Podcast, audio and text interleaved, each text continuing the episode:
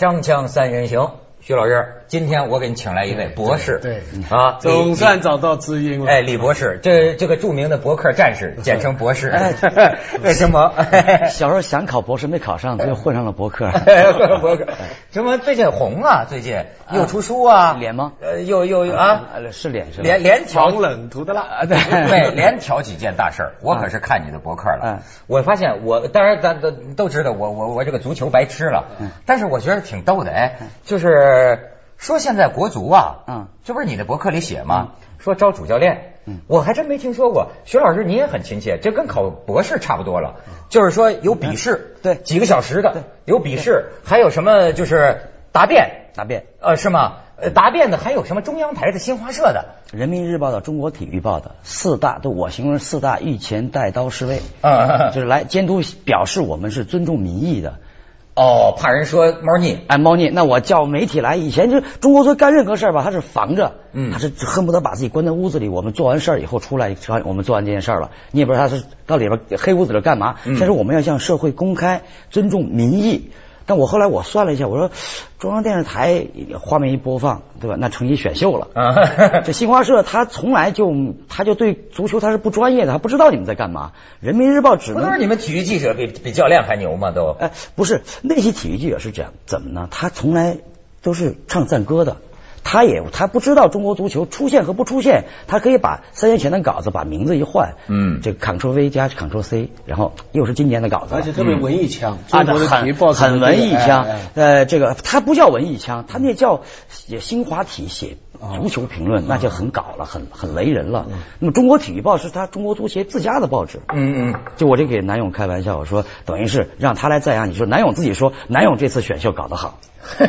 哎，我觉得这个就是这等于像文化考试啊，仨钟头啊，听说是。还有元老会啊，元老会，徐根宝、金志扬、戚无声等等，李传奇，这大十几个老头一坐，这个拍钟的拍钟，按点的打分的打分，说谁最后最好，去掉一个最高分，去掉一个最低分，三号选手最后得分多少多少分。我就看明白了。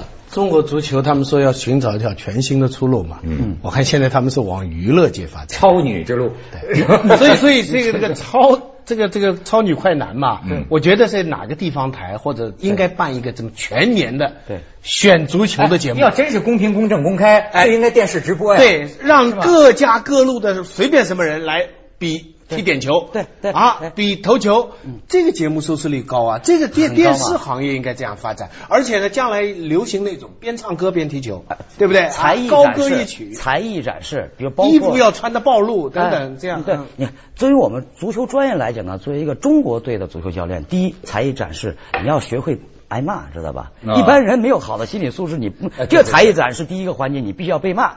第二才艺展示，你要会追打裁判。裁判，对对，追打裁判。第三个才艺展示要能说谎话，啊啊，就其实这事儿，这个阵型是领导帮你安排的，没错，对吧？你非得说是我自己安排的，一切责任由我来承担，对吧？当然，这后来我想想，这事儿也不是很靠谱，为什么呢？这这等于是体育总局对抗广电总局，你广电总局明文规定不能。搞选秀、真人秀节目了，哦，体育总局还在搞。国家的体育事业可以破破例啊！不是，这这足球应该选秀，足球应该选秀。这不是你们老是说说说风凉话。我说你们是专业的吧？嗯，那到底该怎么选呢？就是说，是不是说这么着选主教练不靠谱啊？大家都认为那是啊。其实我们都认为中国足球的水平，你真的要老外教练。你比如说，请点希丁克呀，塔佩罗，好的教练。对，希丁克后来我我们曾经听说一个段子，就是中国队奥运会失利以后，就给希丁克发去一个传真，说你愿不愿意到我们村来整个两年？嗯，希丁克勃然大怒，谁这么损？翻成。中国话谁这么损啊？这个这害我们那不是？听说到中国去俄罗斯是吧？人去俄罗斯，他可以兼职，又在切尔西当主教练，又在俄罗斯当主教练啊。他确实第三世界足球的一个救星，哎，这是受欢迎的。这都不愿意，因为什么？我们想请老外，老外不愿意来，一听是中国，no no no no，你是是吗？你杀了我吧？这不是说出考题吗？嗯，我还收到这个网友这个说国足教练考题雷人解答，对吧？你知道我是有娱乐精神的，对吧？咱也希望这个中国的足球部门也有娱乐精神啊！我给大家 念一念。他说呢，有些题目已经公之于众，摘录部分网友恶搞雷人之作。嗯，就是说考题一，足球的战术风格打法有哪些？中国足球应该追求哪种风格？答：足球的战术风格打法有 N 多种，中国足球还是要追求自己的特色。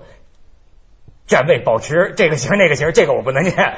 考题二：什么是队伍背后的团队？答：队伍背后的团队是零距离和宫外孕。考题三：快速反击的打法有多少种？有哪些要点？答：有撩裆、肘击、锁喉等，要点是快准狠。考题四：守门员的要求有哪些？在现在足球比赛中扮演的角色？答：守门员的要求不就是守门吗？你想他多进球吗？然后呃，考题五：身体素质问题，如何在技战术训练中解决球员的身体素质训练？答：多开房，身心愉悦。哎，我不知道，就是这个问题啊，嗯，他是真的问这些问题吗？真是有这些问题。这个问题就很雷人，就说你这么国家队主任这么一个很专业的一个位置，这个这个位置啊，你问的问题全是那种初级球迷的问题，而且他太模糊了，你没法回答。中国队最适合什么阵型？你就是很难回答的。戚务生他们这些人现在出气呀，因为他们前些年管也没管好。所以大家也都是骂他们，所以现在你看洋人也没弄好，所以他们现在他们这股气现在是出在新的人上面去。对对，而且你看还号称这是来自非法，就国际足联的缩写。非法非法的非法的出版物里边。后来我一想想，这个非法也不至于出这种问题吧？非法的技术官员关心中国。队的打法是什么？就我们就说，中国队其实就适合打八零二阵型，八个后卫，俩前锋，老鼠不出洞。哎，我还有一条，这有九零后，你听，你听于老师，这 这挺逗。你你们你们懂足球的可以分析分析。我觉得他的我不懂足球啊，但我觉得这哥们这招嗯，有谱。为什么呢？你看他说呀，靠谱。他说：“我想应聘中国国家队主教练一职。尊敬的中国足协的领导们，你们好。我想应聘这一职，我有一百分的信心，带领中国队在二零一四年把大力神杯捧回中国。我为中国足球设计了一整套战术打法，简称为圆环套圆环法，让我们忘掉四三三还是四四二这些无聊的数字嘛。从此场上只有一种几何图形，就是圆环。圆环。中国队要冲出亚洲，我的战术是除了守门员以外。”其他十个队员手扣着手臂，手拉着手，围成一个圆圈其中找两个射门准的面对圆心，其他的都背对圆心。摆出这个阵势之后，守门员以手抛球的办法把球抛到这个圆环里面，然后整个圆环缓缓向对方球门 缓缓移动。看这是是必看的。然后呢，运动员呢找那个美国的橄榄球的对球运动员，对不对？个子大，人家跳不过来，对不对？没错。当移动到对方球门这个圆环距离小于一米的时候，靠近球门的队员两条大腿一分，现出空档，然后有两个射手中的一个突发冷箭，命中率可以高于百分之九十九。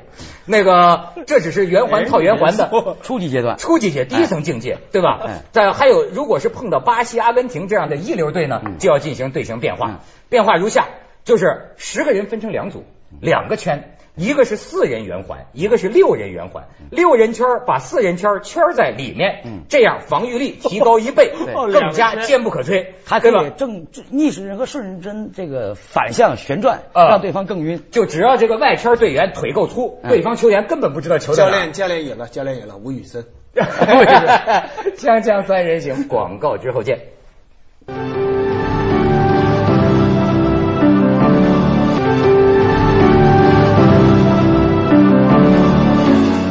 我是不懂球啊，可我觉得这个办法怎么就不行呢？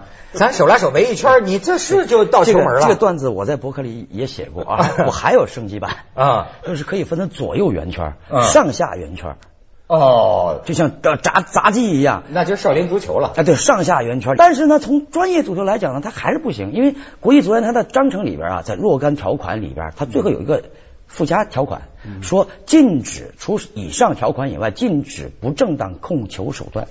不正当以以前就有一个队员，德国我记得是德国队员，他换了一件很宽大的球衣，嗯，他他控球技术不是那么好，他弓把球绷起来以后，把衣服扒套着，像孕妇一样，宫外孕啊，宫外孕 啊，带着球开跑，你说他也没有手球。他是球衣把他绷住的，跑的贼快，百米速度十秒五，一直跑门里去了。跑门里边班一放，一个球一比零，顺利生产。对，这这 顺产啊！曾经德国联赛的还有一个球员是把球一挑，夹在这个脖子这里开跑。哎哎，这个我也曾经想到过啊，这要他进夹着这犯规吗？对，这所以后来他也不叫犯规，后来就给他说这叫不正当控球手段。哦，这个。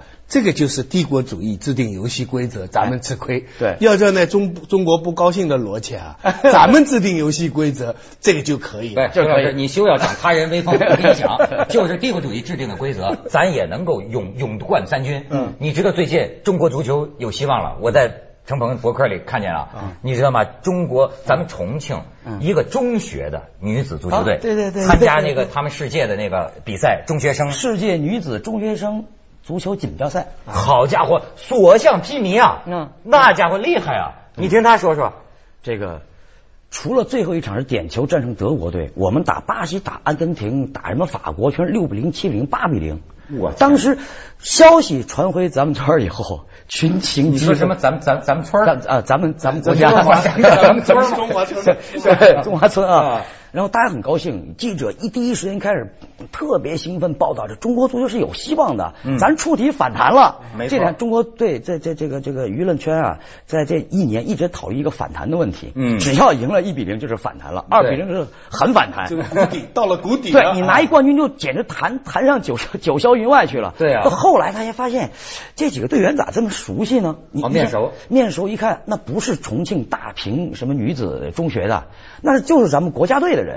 中国国家女子少年队的人 啊，是吗？借了这个壳冒充冒充的，那不作假吗？是对方像土耳其啊，什么法国啊，真就是真是一个中学的，就是一个中学。比如说什么什么什么区，巴黎什么某一个什么大区，他来了一个人，可能带队的还是个嬷嬷，还是个修女，有很多教会学校嘛，就是来了。我们这儿，你像我们一个人能趟人全场十一个人，把守门员都过了，把球打进去，也没法比。咱咱是村办村办中学，对村办。我们那个大厅中学还去了俩女生，但是几乎没有上场比赛啊。我们还动了一些脑子的，说完全不比赛也不像话，上去两分钟吧，上去了。而且后来就消息曝光以后，大家就不承认，记者也坏，就。不都从哪儿找出两份名单啊？一份是国家少年队名单，而且就从那个领队那个包里边找出来；一份是重庆女子大平的名单啊，就完全这些帝国主义者真是老是妖魔化，怎么回事？老找我们麻烦，就是偶然让我们赢一场都不行吗？就是，所以我们不高兴嘛，中国不高兴嘛，开什么玩笑啊？对，所以就得持剑打球，对不对？咱们以后带着炮去打。对，所以说后来我们的体育界人就说了，怎么不行啊？我们这些队员。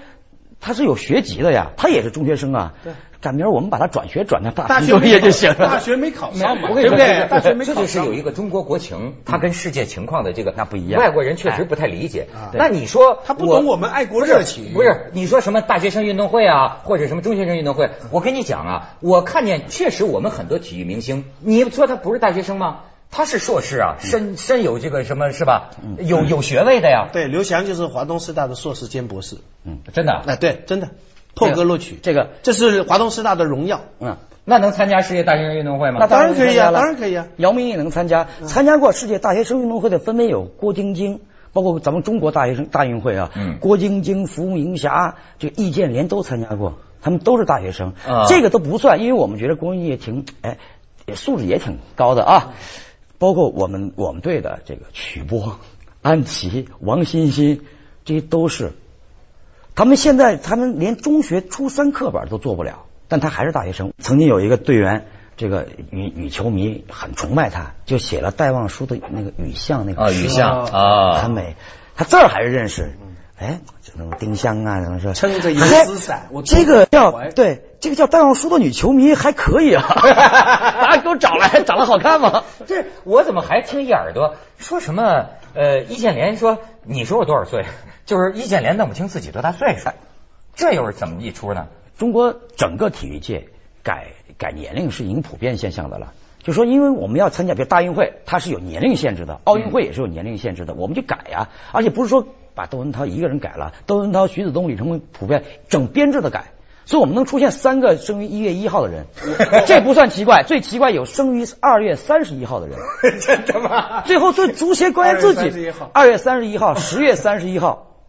这个这个由我们来制定世界游戏规则以后呢，以后人填年龄呢是可以有一个 range，就比方比方比方文怀沙吧，八十八到一百，嗯，对不对？我每个人都可以有 有这么一个哎，根据根据不同的需要，我我你比方说我们制定很多规则嘛，大约二十到三十，对吧？就这样，所以以后大家规定年龄一定要有一个模糊逻辑。对，所以你现在查中国人的年龄，我们广东省我发现啊，已经开始查骨龄了，骨龄也能作假啊，骨头还有假的？哎，这个最早啊，骨龄是用手嘛，摸在个仪器上。因为你人长得越大以后，骨缝就越来越就就越，你看过那个什么商纣王那个吗？啊，骨缝就会越来越小。嗯，他你可以把手稍微缩一下，这初级阶段作假骨龄，后边就直接把数据给你换了。我天，我是看见那新闻说广东这边一查，上千名啊运动员呢，年龄都爆大，爆大了。这这这是爆大了。对，我也我这个我也问，为什么要爆？他为什么要爆大？咱们都不是希望嫩点吗？这样的。足球运动员是在，比如说你参加奥运会，你必须在二十三岁以下。但是呢，因为你年龄大了，你踢球踢得好，但有的运动项目项目特点不一样，比如跳水、体操，这需要小。国际说了，你十二岁的女孩肯定柔韧性比十八岁女孩强多了，你做动作很好。尤其尤其体操，包括跳水也是。那特别是体操，那么就说规定要十六岁才国际体联它就规定了，你不到十五岁、十六岁你是不能参赛的。那我们就把年龄改大呀。哦，就就也出了很多笑话，比如足球运动员，他是比如说他是参加北京奥运会的一个适龄选手，嗯，他就说了，我们你你喜欢谁啊？我喜欢马拉多纳，我四岁的时候就看马拉多纳比赛啊，这这夺得世界杯，我特别崇拜他。后来我们一算，马拉多纳夺世界杯是八六年，你都四岁了，那你是八二年出生，你怎么能报八七年出生的呢？这个小女孩也是，她说我改大以后，一问她你喜欢哪个歌星，对吧？这个你知道，比如说你知道周华健吗？我不知道他谁呀？那你你知道 S.H.E 那我知道，一查全能查出来。你从他爱好，他对他的偶像，他唱的歌，基本上他明明是十二岁，他不知道周华健，他不知道李宗盛，他就知道 S.H.E。你知道这？所以他们现在说，卡拉 OK 不要去乱去，对你千万不能唱歌，一唱歌你就全暴露了。哦，露出年龄。哎，这个这个，刚才讲运动员这个年龄，在我们的这个婚恋战场上是经常出现的，对不对？很多人都说，人人知道你年龄吗？你说出你真实年龄吧。我说出了部分的真实。对，而且是这样的，你看，你很少看到足球运动员公开的举行盛大的婚礼。嗯，很难。为什么呢？因为来了很多亲属啊，他给他的媳妇儿、对方的家属要说真话呀。呃，他自家也村里边还有三三姑妈，对吧？呃，大舅子，他那他很多人，他要他要知道，万一那么多记者一去去二百多记者，本来一表姐现在被表妹了，哦，那你这怎么办呢？这个事情对呀，这就不对了。天哪！所以说，你看巴西球员老举行这种盛大的这个婚礼呀、狂欢节呀，或包括这个生日派对，中国球员咱国家秘密，国家秘密，说改年龄不算最好的，改身份。刚我们说大学生，对吧？我们是整编制的。突然看辽宁省体工队，他你们你们这这冠军倒是挺多，但是你们又不是大学生怎么办？和国家教委联系了，把他们改成不叫辽宁省体工队了，叫辽宁省运动技术学院，享受本科待遇啊。对，这这哦，说老外没有咱们中国人聪明啊，没错。就刘易斯真在美国读了大学，然后觉得这人跑得快，哎，还要还要考学分。然后进了，我们直接把运动员，这人是在一座山里边淘金，我们直接把那座山名为那叫金山。中国人聪明，就就假如将来一定要刘翔做体育学院学校的话，那华东师范大学就得改成华东体育大学。还有厉害的，改性别啊！朝鲜有一个女足运动员，嗯，大家一直认为她是个男运动员，对吧？她还有胸毛。啊，在亚在亚洲足坛女子足坛打败打遍所有后卫，没法和他扛，咵一一撞，个可能有徐子东徐老师这么高，特棒。啊，还有侯杰变过来的，还有侯杰，但后来这个队员呢就就不见了，就因为因为比完赛回更衣室，他还得脱衣服，嗯，十分的不方便。哎，那他如果是女的，她为什么会长这些玩意儿？也可以打一些激素嘛。可以做一些激素嘛，手术嘛，这个其实奥运史上也有，有一个女子冠军死后人一一解剖的时候，医生发现他是个男的，创造之前所有的女子的世界纪录全作废。这我听过，好家伙，这这大小男女全不分了。现在 锵锵三人行，广告之后见。